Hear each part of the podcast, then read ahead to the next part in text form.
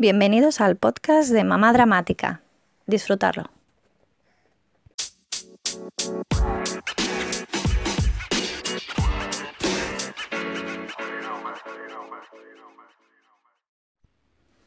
Parece mentira que mi bebé ya tenga tres meses. Sí, Valentina ya ha hecho tres meses y parece ayer que estábamos saliendo del hospital, cuando la metíamos en su sillita de coche y era el viaje más importante que hacíamos hasta el momento, ya que te sientes como si tuvieras que llevarla súper protegida y te da miedo todo. Vas a 50 kilómetros por hora eh, mirándola todo el tiempo y la verdad que es una experiencia indescriptible. Durante estos tres meses, la verdad que ha evolucionado muchísimo. No sé si será lo habitual, creo que en todos los bebés no, por lo que me dicen otras mamás y por lo que he ido leyendo, pero creo que ella es muy buena. La verdad que se queja poco, solo para cuando tiene que avisarte de que quiere comer, de que tiene caca o tiene mucho sueño y no puede dormirse. Eh, hemos cambiado por ejemplo, en las rutinas. Empecemos a meterle las rutinas de, de, bañarla y todo por la noche desde muy, muy, muy pequeñita. A los pocos días de estar aquí, cuando ya fuimos la primera visita del pediatra, le preguntemos si podíamos empezar ya a lo que era bañarla y todo. Nos dio las pautas de que sí, sobre todo con productos muy naturales, pero que ya se podía pues mojarla pues con agua normal y todo. Lo que pasa que sí que nos aconsejaron, como era verano, de que nada de piscina, nada de, de cloro ni nada. Así que nosotros cogimos la rutina de todas las noches eh, bañarla, darle un masajito de crema y le dábamos el último bibi y la acostábamos en la cunita. Eh, eso lo hemos ido haciendo. La verdad que los primeros días no funcionaba mucho, supongo porque, claro, se tenía que habituar a lo que era la cuna, lo que era la casa, lo que eran nosotros pero poco a poco se ha ido habituando y ella sabe que cuando ya se da el bañito, cena y la acostamos, es hora de dormir. Ni la tenemos que mecer, ni tenemos que estar con ella, le ponemos el chupe y ella solita ya se va durmiendo. Así que es verdad que hay días más revoltosos y hay que estar pendiente de que va escupiendo el chupe y todo, pero la verdad que se va durmiendo solita. Otra cosa que también ha cambiado fue que a los dos meses y medio eh, ya no necesitaba tantos bibis por la noche. Por ejemplo, si le dábamos cuatro bibis, ha pasado a dos. Si por ejemplo la acostamos entre las nueve y media y las diez de la noche, ella ya no necesita otro bibi hasta las seis o siete de la mañana, depende del día y luego ya no quiere otro hasta las nueve y media, diez. Incluso hay días que se está entretenida porque le das juego o cualquier cosa, pues ya hasta las once aguanta. Eso la verdad que nos ayudó mucho porque la verdad que cuando estás embarazada y todo el mundo te dice, uy, lo peor, lo peor, ya verás, es el sueño.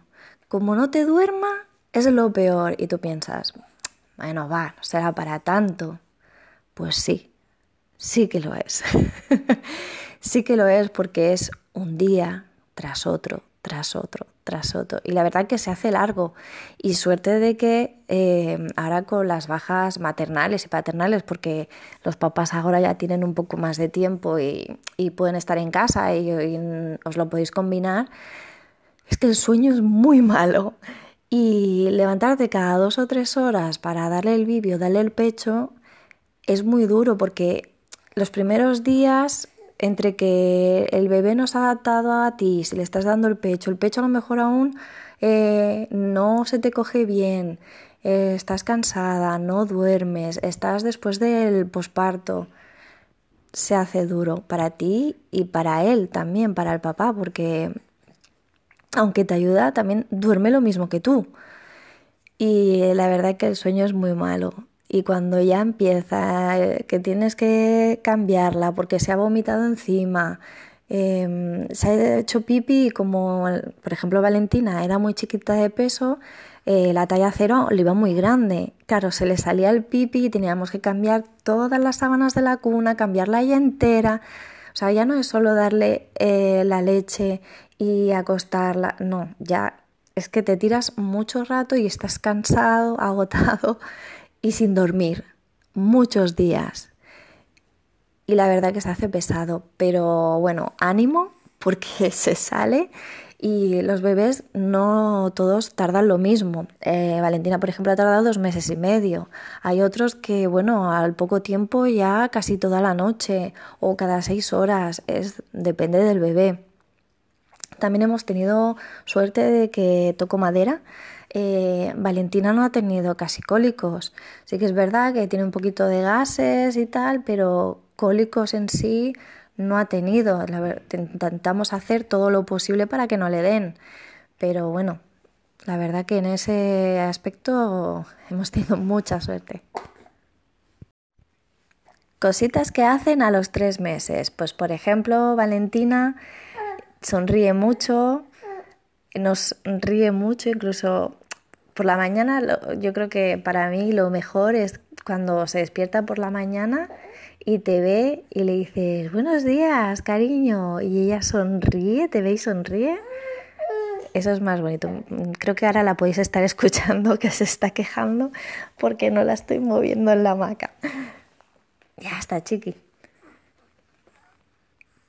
Y sonríe muchísimo, si le hablas, se ríe, eh, ya empieza incluso mm, se, ella se da cuenta de que cuando chilla, pues Mm, se escucha y ahora está chillando a todas horas, incluso a las 6 de la mañana, como se active, empieza a chillarte, pero sonriendo, como diciendo, eh, que estoy aquí. Eh, por una parte es gracioso, pero cuando se tira un buen rato chillando, la verdad que luego ella se queja de, las propia, em, de la propia garganta, empieza a toser como que la tiene irritada. Otra cosita es la cabeza. Mm, por ejemplo, Valentina no la acaba de aguantar del todo. Sí que se tira un buen rato que la pueda aguantar, pero se le va la cabeza. No la, aún no la ha ejercitado del todo la, musculatura del cuello y, no la aguanta mucho, pero va haciendo poco a poco y también eh, le intento hacer unos ejercicios que he ido leyendo que se le pueden hacer para que para que se le endurezca lo que es la musculatura del cuello y ya puede ir aguantando un poco más la cabeza. Esta semana lo que ha empezado a hacer también es descubrirse los dedos de las manos. Se los mira, se los requete mira, se queda embobada mirándose los dedos y los pone así como las manitas como la de una viejecita, así mm, tocándose una mano con la otra, frotándoselas. Eh, se ha descubierto ahora los dedos y también los tuyos. Si yo le pongo la mano delante, ella la coge con las dos manitas, como diciendo, eh, ella también tiene deditos. Y alucina viéndose los dedos. Es algo súper gracioso. También coge cositas no por sí sola, si tú le pones algo en la mano, por ejemplo, la estoy bañando y le tengo como unos patitos de goma y muñequitos de, del mar, ¿no? Un pulpo, un pececito, pues si se los pongo en la tripita y le, le rozo con, con el muñequito en las manos, entonces ella lo, lo agarra y se lo lleva a la boca. La verdad que me han dicho que es bueno no reñirla cuando se mete cosas en la boca. Yo solo la riño cuando se mete el dedo, porque sí que es verdad que mm, no quiero que se acostumbre al dedo, prefiero que se acostumbre al chupe. Creo que es más beneficioso el chupe que no el dedo, ya que mm, se deforman los dedos, el paladar. Y cuando se me toca en la boca no riño porque he leído de que ellos se lo meten todo en la boca porque es la única manera de, descubrir las cosas. Ellos no tienen tanto sentido como nosotros de las cosas, entonces cuando quieren descubrir algo se lo meten en la boca como para saborearlo o, el tacto o lo que sea. Yo por si acaso siempre lo limpio todo, prefiero que, esté todo limpio, si es verdad que si se ha caído algo, como nosotros tenemos eh, perros, si se ha caído algo al suelo, no dejo que se lo meta a la boca, lo lavo primero y luego se lo dejo al alcance para que no, no le entren pelos, pero mm, prefiero que, que, descubra cosas y, y le, le dé curiosidad. No sé si a vosotras os pasará, pero ahora tengo mucho dilema eh, con las babas. La doctora nos dijo que, claro, porque le preguntemos si las babas era porque a lo mejor le estaban saliendo antes de tiempo los dientes o algo y nos dijo que no, que las babas era porque hasta los seis meses no aprenden a tragarse su propia saliva.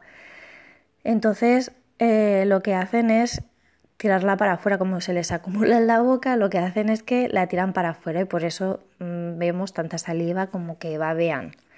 Eh, a Valentina se le ha irritado un poco el cuellecito y lo que es eh, la barbilla. Eh, le hemos puesto una, una pomada, bueno, es pasta al agua, que os voy a decir la marca. Es muy buena, la recomendaron en la farmacia, es Eriplast. La verdad que es lo que más, porque antes le estaba poniendo una de Isdin y se lo quitaba pero tardaba más. Y con esta, en nada, al día siguiente ya notas un poco de cambio. Lo que pasa que no se le acaba de ir porque los baberitos estos que le pongo de la saliva se lo humedecen tanto no me doy cuenta, se lo humedecen tanto, y eso se lo intento cambiar, pero se le queda como húmedo.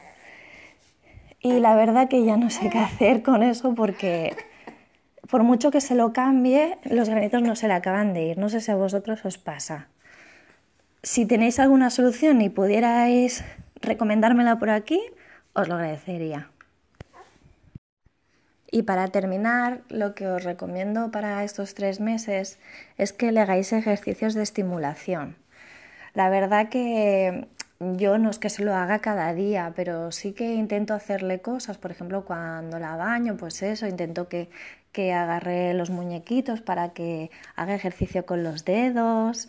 Eh, luego, pues para el cuellecito la pongo boca abajo, intento que, levante la cabecita e intente aguantar. Eh, la verdad que hay un montón de, ideas en, YouTube, podéis buscarlos, ejercicios de estimulación para tres meses. Y la verdad que va muy bien porque así no se, no se encallan y van evolucionando.